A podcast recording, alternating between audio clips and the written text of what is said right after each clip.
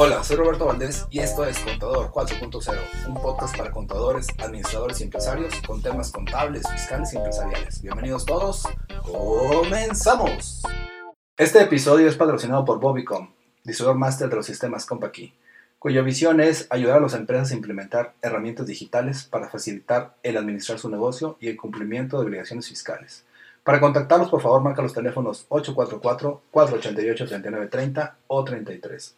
Al correo electrónico también puedes contactarlos con contacto arroba bobicon.net y al WhatsApp 844-103-5595.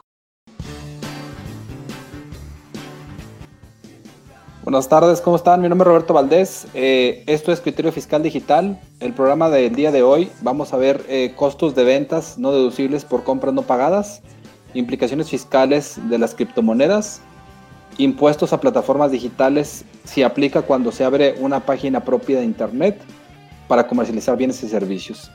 Como ustedes ya me conocen, eh, les recuerdo, mi nombre es Roberto Valdés, mi empresa es Bobicom y nuestra visión es ayudar a las empresas a implementar herramientas digitales para facilitar cómo administrar sus negocios y cómo cumplir con las obligaciones fiscales. Para esto nos hemos asociado con el contador Jorge Ajax y su despacho Saltillo Asesores, quienes comparten esta visión. Contador, buenas tardes, ¿cómo estás? Don Robert, muy buenas tardes. Buenas tardes a todos nuestros eh, eh, amigos que nos escuchen por ahí en los diferentes medios. Y pues a la orden, don Robert. Muy bien, contador. Pues como ustedes ya saben también, este programa se denominó Criterio Fiscal Digital debido a que está basado en una columna que el contador Jorge Ajax tiene en el diario de Coahuila que se denomina Criterio Fiscal. Lógicamente, esto es ya pasado a un formato digital donde esas transmisiones acostumbramos eh, hacerlas en vivo principalmente a través de Facebook y adicionalmente posteriormente se sube el video a la página de YouTube y eh, cada uno de nosotros, tanto el contador como yo, lo subimos cada quien a su propio podcast. Aprovechando con todo, si nos puede proporcionar sus datos y los datos de su podcast para si quieren buscarlo. Claro, este, me pueden mandar algún mensaje al 844-419-2382 por WhatsApp eh, algún correo electrónico que me quieran por ahí mandar, jotayax.saltillosesores.com.mx. En el Twitter me encuentran como arroba taxman-saltillo y en el Facebook como Jorge Ajax. Eh, eh, también hay un podcast que se llama Criterio Fiscal Digital en Spotify. También pueden accesar pues prácticamente todo lo que aquí comentamos. Perfecto, contador. Pues bueno, no sé, no sé si quisiera empezar en ese orden que están los temas puestos o, le gustaría empezar con algún otro. Sí, no, pues mira, empezamos más o menos en ese orden. Este, son tema, temas un poco eh, novedosos, pero pues precisamente para esto es ese tipo de, eventos, ¿no? Para eh, a lo mejor temas que son un poquito áridos o ásperos, pero pues eh, creo que repasar por ahí las reglas al respecto me parece muy interesante y precisamente eh, uno de estos temas es el relativo al costo de ventas. Eh, los contadores en general, pues eh, no digo que todos, pero algunos de, de nosotros no, no, son muy afectos al tema de los costos, le sacamos un poco la, la vuelta, ¿no? Este, pero bueno, para efectos fiscales hay que precisamente tener todos los elementos para eh, hacer una aplicación correcta desde el punto de vista fiscal. Y uno de ellos es un tema que eh, probablemente a veces se nos escapa o no lo consideramos, eh, pero resulta muy importante. ¿A qué me voy a referir? dentro del procedimiento del costo de lo vendido, el costo de ventas, un elemento dentro del, del costo, del costeo, son las compras, obviamente, dentro de la fórmula para determinar el costeo. en cuanto a las compras, eh, pues obviamente aquí se relacionan con los proveedores que están surtiendo material, materias primas o material eh, que va incluido en, un producto.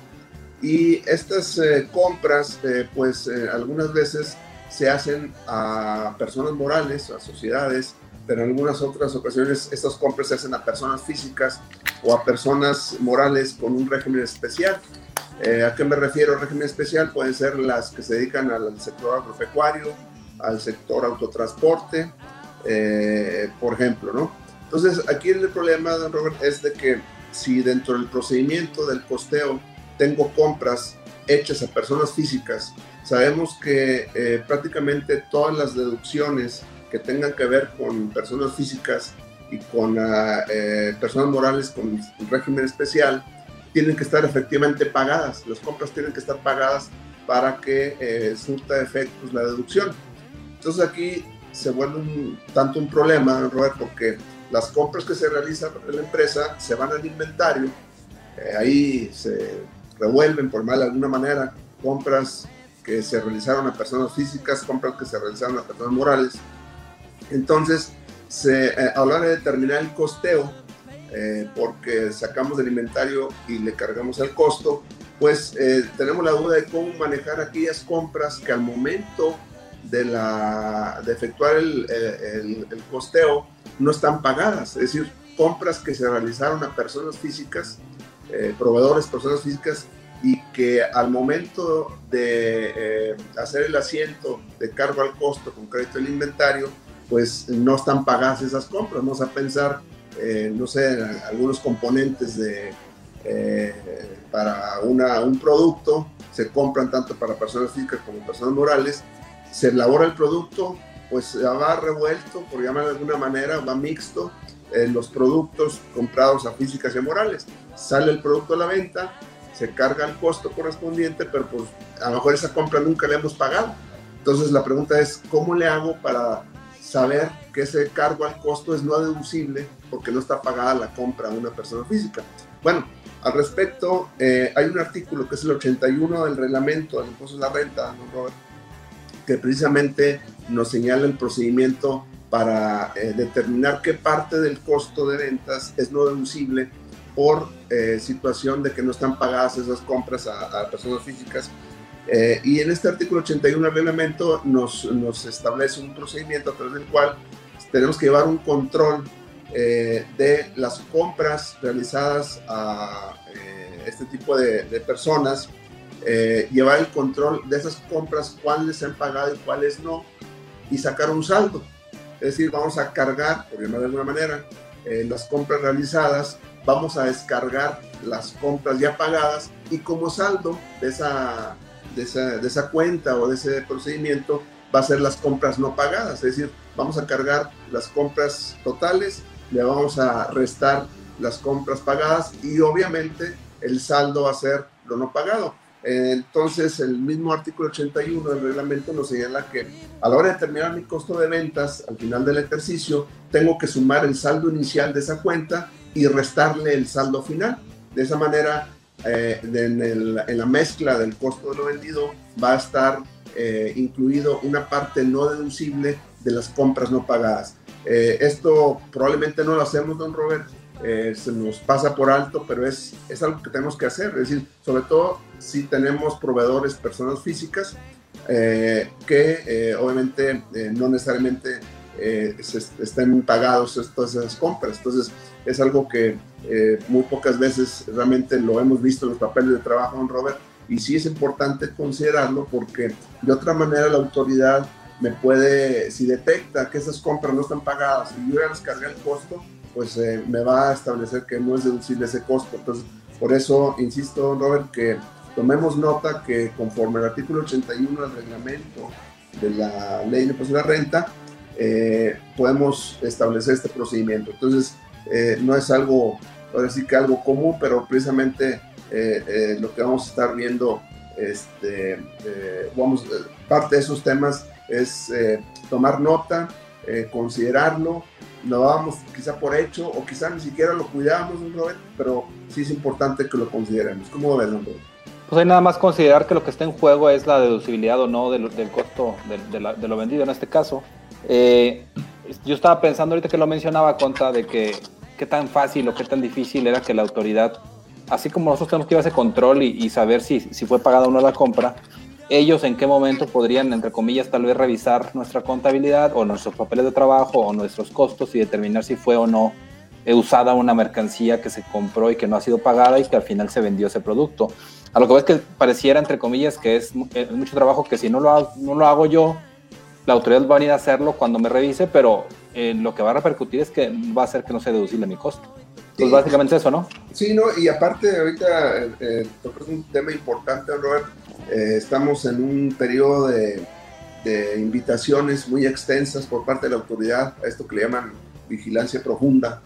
Y uno de los puntos precisamente que se está observando eh, a, los, a los invitados, de alguna manera, es la diferencia que existe entre los CFDI recibidos y las deducciones que estoy haciendo. Es una comparación muy general que la autoridad desde mi punto de vista no lo está haciendo de manera correcta porque eh, me está comparando los CFDI recibidos, que muchas veces son compras, pero obviamente esas compras mm, no son, no, probablemente no sean deducibles en este momento porque entran al inventario y hasta que se vende el producto se descarga, probablemente se descarga en otro año muy diferente. Entonces, esa observación eh, está siendo muy eh, incisiva por parte de la autoridad, me está diciendo, esos son los CFDI recibidos y esas son tus deducciones. No está considerando, por ejemplo, el efecto de las compras contra el costo de ventas. Entonces, para yo comprobarle a la autoridad a qué iba con todo este tema, de que a la hora que yo conteste esa observación, voy a tener que llenarle este procedimiento del costeo de, o la fórmula del costo de ventas y decirle a la autoridad que su comparación es incorrecta porque me está diciendo, tú me estás poniendo todas las compras que hice en el año, pero las compras que hice en el año no es mi costo de ventas. Aquí está el inventario inicial, inicial, en las compras, están las compras que no pagué, que son de personas físicas, etc. Entonces, a eso iba el comentario, porque realmente también este tema lo traen en vigilancia profunda y al conocer este procedimiento nos va a ayudar para eh, determinar o explicarle a la autoridad eh, que la diferencia que ellos están encontrando pues no es la correcta. Entonces me parece muy importante tomar nota de eso, Robert. Es correcto. De hecho, ahorita mientras lo platicaba con todo, se me figuraba que era un cliente que me estaba haciendo una consulta. porque rápido me transporté y dije, a ver, en sistemas, ¿qué tenemos que hacer para que eso solucionara, verdad? Y ahí hablamos de varios temas. Por ejemplo, yo estaba pensando en, crear al, menos dos almacenes para efectos de, que sea un almacén como que compras pagadas y otro de compras eh, no pagadas y el tema de proveedores, eh, personas físicas, en un concepto que se llama compras a personas físicas y otro que sea pues compras a personas morales, ¿no? Que cada quien obviamente afecta a su almacén y que cuando se hiciera el pago efectivo de una compra, pues obviamente se traslada ese inventario al, al, que ya fue pagado. Obviamente es un control, entre comillas, algo refuscado, así lo, lo, lo considero yo. Otra solución también viable que pensaba ahorita decía, pues simplemente ya no le compro a personas físicas. lo obligo a que, de hecho, algunas empresas eh, están obligan, entre comillas, a que sus proveedores sean personas morales. correcto. Diciendo que no voy a comprar a personas. Digo, es, en empresas grandes, sobre todo, tienen ese, ese criterio, ¿no? Sí, yo supongo también que la autoridad preferiría tener muchas más morales que físicas dadas de alta con, con la actividad, porque pues ahí se, es mejor para ellos el, manejo de impuestos, ¿no? Es correcto.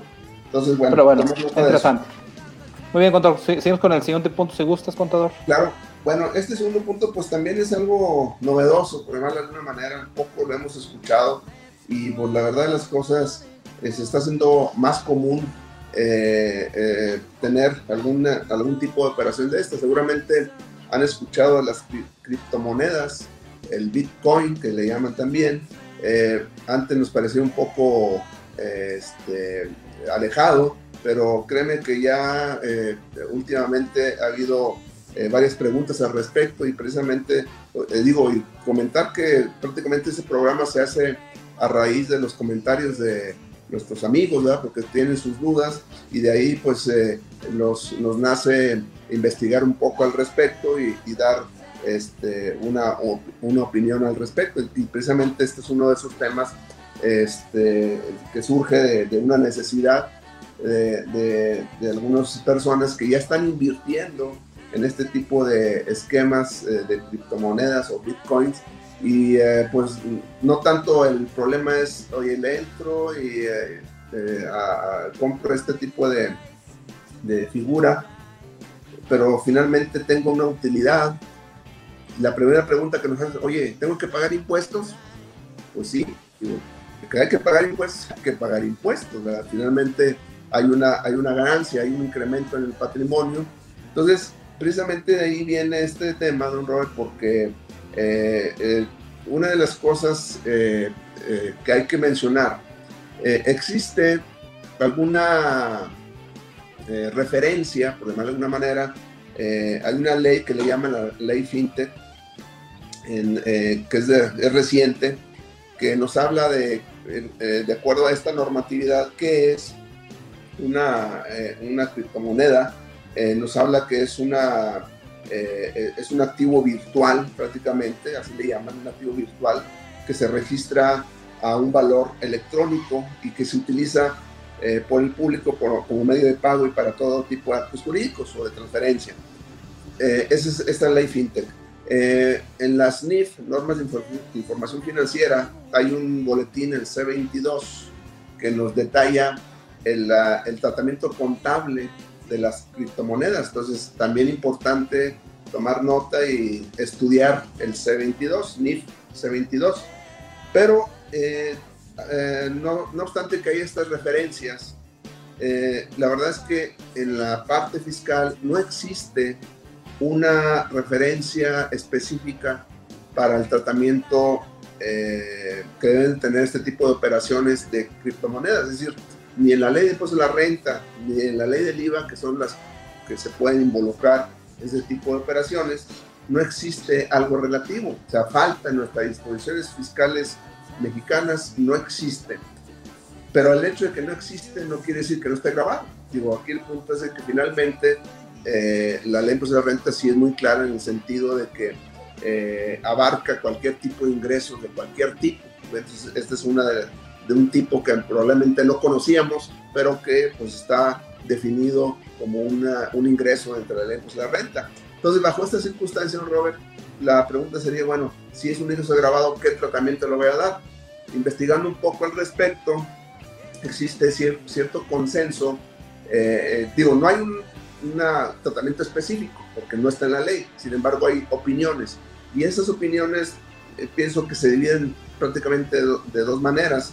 Una es que señala que este tipo de operaciones es un bien intangible, eh, es decir, que no se puede tocar, no se puede pesar ni medir.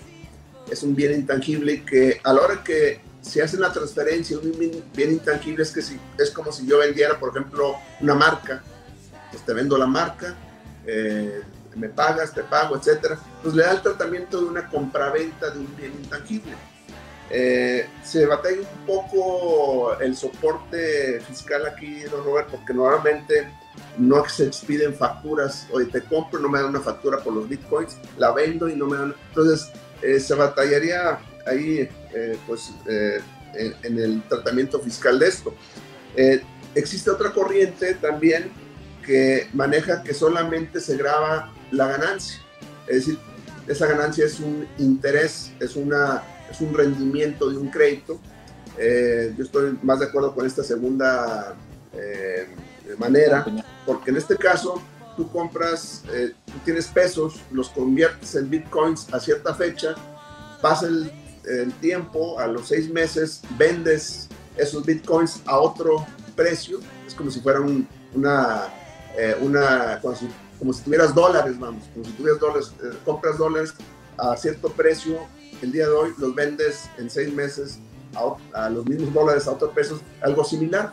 Eh, la diferencia obviamente que el Bitcoin, conforme a la ley eh, eh, monetaria, no se considera de uso legal, por lo tanto no le podemos dar el, el, tratamiento directo de una divisa, pero sí el, el tratamiento contable. De hecho, el C22 coincide con esta vertiente donde dice, ¿sabes qué? Tú compara el valor al final del periodo con valor al, inicio y por esa diferencia vas a tener una, o sea, dependiendo, puede ser que gané o perdí, eso sí. Eh, si gané, pues va a ser un ingreso y ese ingreso pues está grabado eh, tanto para ICR como para el impuesto al valor agregado. Entonces, eh, ese, tema creo que va a dar mucha, muchos comentarios.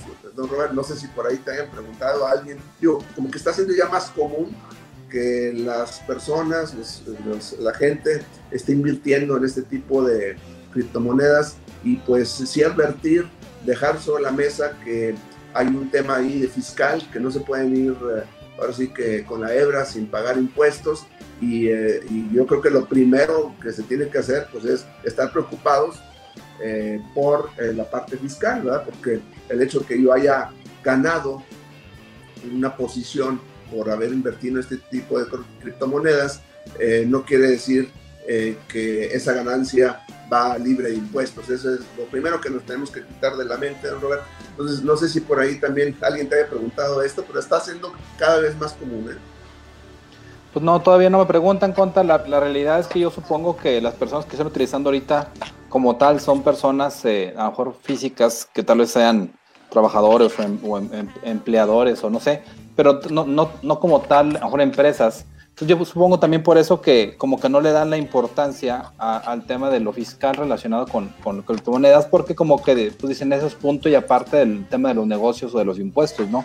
Sin embargo, como tú dices, la realidad es que si hay una utilidad o una pérdida en esas operaciones, que tal vez si fuera eh, por medio de la empresa, pues tendría que ser rastreable y reportable 100%, pero al hacerla de forma personal, pues como que no se le da esa, esa, certidumbre. Yo supongo también que el gobierno, al igual que hizo con plataformas digitales, va a empezar a ver cómo hace las regulaciones más claras para que cualquier persona, sea persona física o moral, esté haciendo o reportando en este caso las operaciones que tenga con criptomonedas, porque al final de cuentas también la tendencia del mercado es esa, ¿no? Que, que más adelante el, el, dinero deja de existir y que sea todo digital y parte de, de, esos temas digitales es el tema nuevo, entre comillas, que ya tiene varios años trabajando, pero no todos están metidos de las criptomonedas con todo.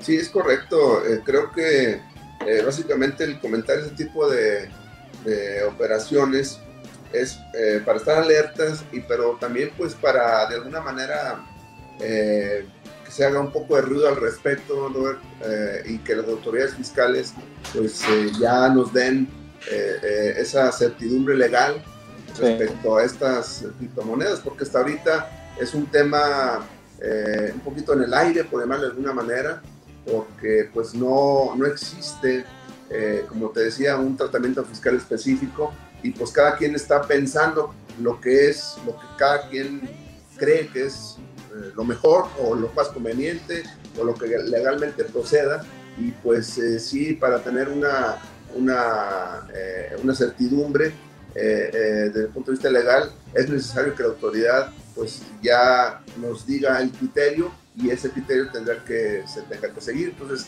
vamos a esperar y vamos a, seguramente a, tener más comentarios al respecto. Pues sí, contra como quiera, ya se, conforme se va avanzando, ahí se va pidiendo el apoyo según sea necesario. hace rato compartimos los teléfonos, si quieres ahorita un reto más al final, bueno, a tener los datos para si alguien más ocupa contactarnos. El siguiente punto, contador, y es el último, es el, tema de los impuestos a plataformas digitales, si aplica o no cuando se abre una página propia en Internet para comercializar bienes y servicios. Sí, bueno, aquí básicamente es aclarar algunas dudas que eh, está haciendo otra vez, como el tema de las, de, los, de las criptomonedas, pues está haciendo más común este tipo de preguntas, dada eh, el tratamiento fiscal a partir de junio de las plataformas digitales. Recordamos un poco que a partir del 1 de junio entró en vigor todas estas disposiciones en materia de impuesto a la renta, en materia de IVA, eh, a lo que se conoce como el impuesto a las plataformas digitales, en donde eh, las, personas, eh, personas físicas que realizan este tipo de, o que utilizan las plataformas digitales que son proveídas por una tercera persona, pues esta tercera persona se le impone la obligación de hacer retenciones tanto de impuesto de la renta como de IVA. Eh, entonces eh, ha surgido mucho esta duda, Robert, en donde, eh, y, y, ahorita con el tema del COVID y demás, que está impulsando el comercio electrónico, pues muchos negocios están explorando, por llamarlo de alguna manera, el abrir sus páginas de internet para ofrecer sus productos y sus servicios. Y pues una pregunta recurrente, oye, ¿me aplica esta retención? ¿Quién me la va a hacer?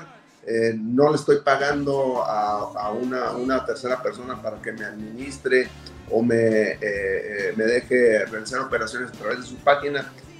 debo yo de pagar este impuesto, entonces está siendo común. Entonces al respecto, pues básicamente la respuesta es que no. O sea, cuando una, una persona físico-moral cualquiera, pues está comercializando sus productos o servicios a través de una página eh, propia de Internet no cae en el supuesto legal establecido en la ley de impuesto de la renta y la ley del IVA. Por lo tanto, no, eh, eh, no aplica la parte de, la, de las retenciones. Hay un caso por ahí, creo que ya lo hemos comentado, pero lo recuerdo un poco, Robert, había una persona moral que se estaba quejando que está adherido a Mercado Libre y que el Mercado Libre le estaba haciendo la retención, siendo persona moral. Y el tema ahí es de que inicialmente este tipo de plataformas digitales está dentro de sus ah, ah, facultades pedirle información fiscal de sus ah, clientes, vamos a llamarle de esa manera, eh, o de sus usuarios. Eh, si esa persona moral no le dio sus datos fiscales, RFC y datos eh, fiscales, la ley le impone la obligación de retenerle, aunque sea persona moral. Entonces, aquí es la, eh, eh, el tema es una confusión, vamos a decirlo así. O sea, eh, normalmente no le debe hacer una retención, pero como no vio sus datos, los omitió, obviamente que obligó a esta plataforma a hacerle las retenciones correspondientes. Pero no es el caso que estamos tratando. Aquí estamos tratando de, una, de una, un contribuyente que pues abre su plataforma de internet propia eh, y eh, ofrece y vende, eh, bueno, vende, le pagan, etcétera, todo a través del sistema electrónico, pero está, él mismo está administrando su página, no lo está haciendo a través de un tercero. Entonces, no sé si esto también por ahí te lo hayan preguntado, Robert. Sí, ese es un tema más, un poquito más recurrente, porque como tú dices, ya hay empresas que, están requiriendo hacer o tratar de migrar su información o, su, o sus productos a, a la nube la vez pasada platicamos de esta, de esta plataforma, Conta. por ejemplo, esa es la, la página de nosotros, es la de, la, de, la de Wopen. En esa plataforma, por ejemplo, Bobicom ya está promocionando, vendiendo sus productos en línea. Si se dan cuenta, ahí ya vienen, por ejemplo, las licencias que vendemos de contabilidad, de bancos, cosas por el estilo. Eh, tiene una, una ventanita ahí para que pase información, solamente de la empresa o los productos que se manejan. Esto es lo que platicamos que no generaría un, un, impuesto a plataformas digitales porque simplemente es Bobicom que ahora estás, tiene su página web donde está haciendo la venta de sus productos. Lógicamente esto es distinto de una página web, contador, porque pues aquí ya, hablamos de un carrito electrónico donde, como usted dice, semejante a hace rato que platicaba, las personas tendrían que dejar sus datos fiscales para que se pueda hacer la facturación y pues obviamente si todo está correcto, pues simplemente se, se le dé seguimiento a la compra en línea esto es lo que estamos viendo con los clientes ya contador y obviamente va relacionado en cómo se están solucionando la necesidad que tienen los clientes de estar haciendo, eh, pues obviamente ventas en línea, porque al final de cuentas pues tienen que seguir vendiendo, simplemente es encontrar la, el mecanismo para poder, para, poder hacerlo, ¿no? Entonces, eh, eh, sobre eso es lo, que estamos trabajando. Los clientes que nos han preguntado, pues básicamente se les invita a que ya empiecen a manejar su página web y pues obviamente el tema de, dejar las plataformas porque la autoridad sabe que mucha gente que vende por las plataformas como Mercado Libre o como Amazon muy probablemente no estén eh, regularizadas en el tema fiscal y es decir, no reportan tal vez todo lo que, lo que tengan que reportar. Y estas otras, por ejemplo, en lo particular la mía, la de mis clientes que ya se están metiendo a este tema, pues es un hecho que estamos eh, trabajando con, con Hacienda, estamos dados de alta. En teoría, pues todos estamos al día o tratamos al día con nuestros impuestos. Simplemente es lo que está buscando Hacienda regular para que todos estemos cumpliendo con nuestras, nuestros impuestos o nuestras eh, contribuciones de forma eficiente y una de ellas es pues, que estés dado de alta de forma inicial, ¿no? Es como que la primera que tiene que, que, vigilarse. Eh, entonces, sí, control, por ahí vamos, estamos trabajando sobre eso con, con los clientes y ese es el, el comentario al respecto. Ok, no, pues eh, por el parte es todo. No sé si tengas por ahí algo más de información, ¿no, Robert? Pues nada más aprovechar entonces aquí para compartir los datos con todo. Por ejemplo, si alguien de ustedes requiere ya empezar a hacer su, plataforma web y hablamos de su página web donde puede vender sus productos, pues puede contactarnos. En lo particular, ahí me pueden encontrar en un Facebook como Jesús Roberto Valdés Padilla. Eh, el WhatsApp para contacto directo es 844-162-3159 y el teléfono de la oficina 488-3930 o 33.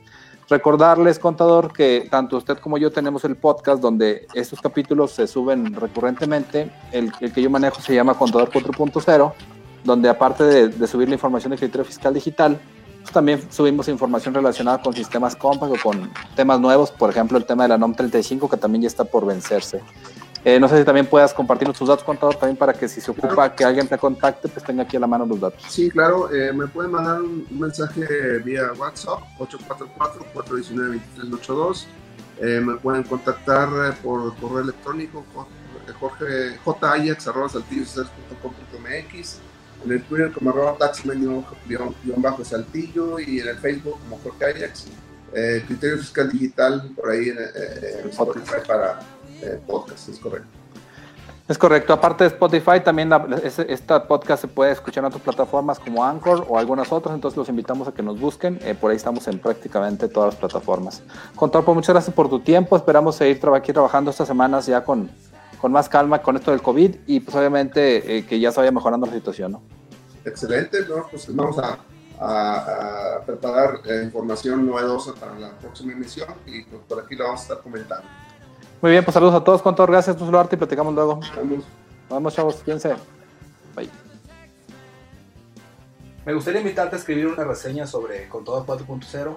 Esto es para que más personas puedan descubrir este podcast. También te pido me sigas en redes sociales como Jesús Roberto Valdés Padilla, en mi Instagram como Bobbycom o Roberto Valdés. Y que pues, obviamente nos apoyes si nos des un, un me gusta.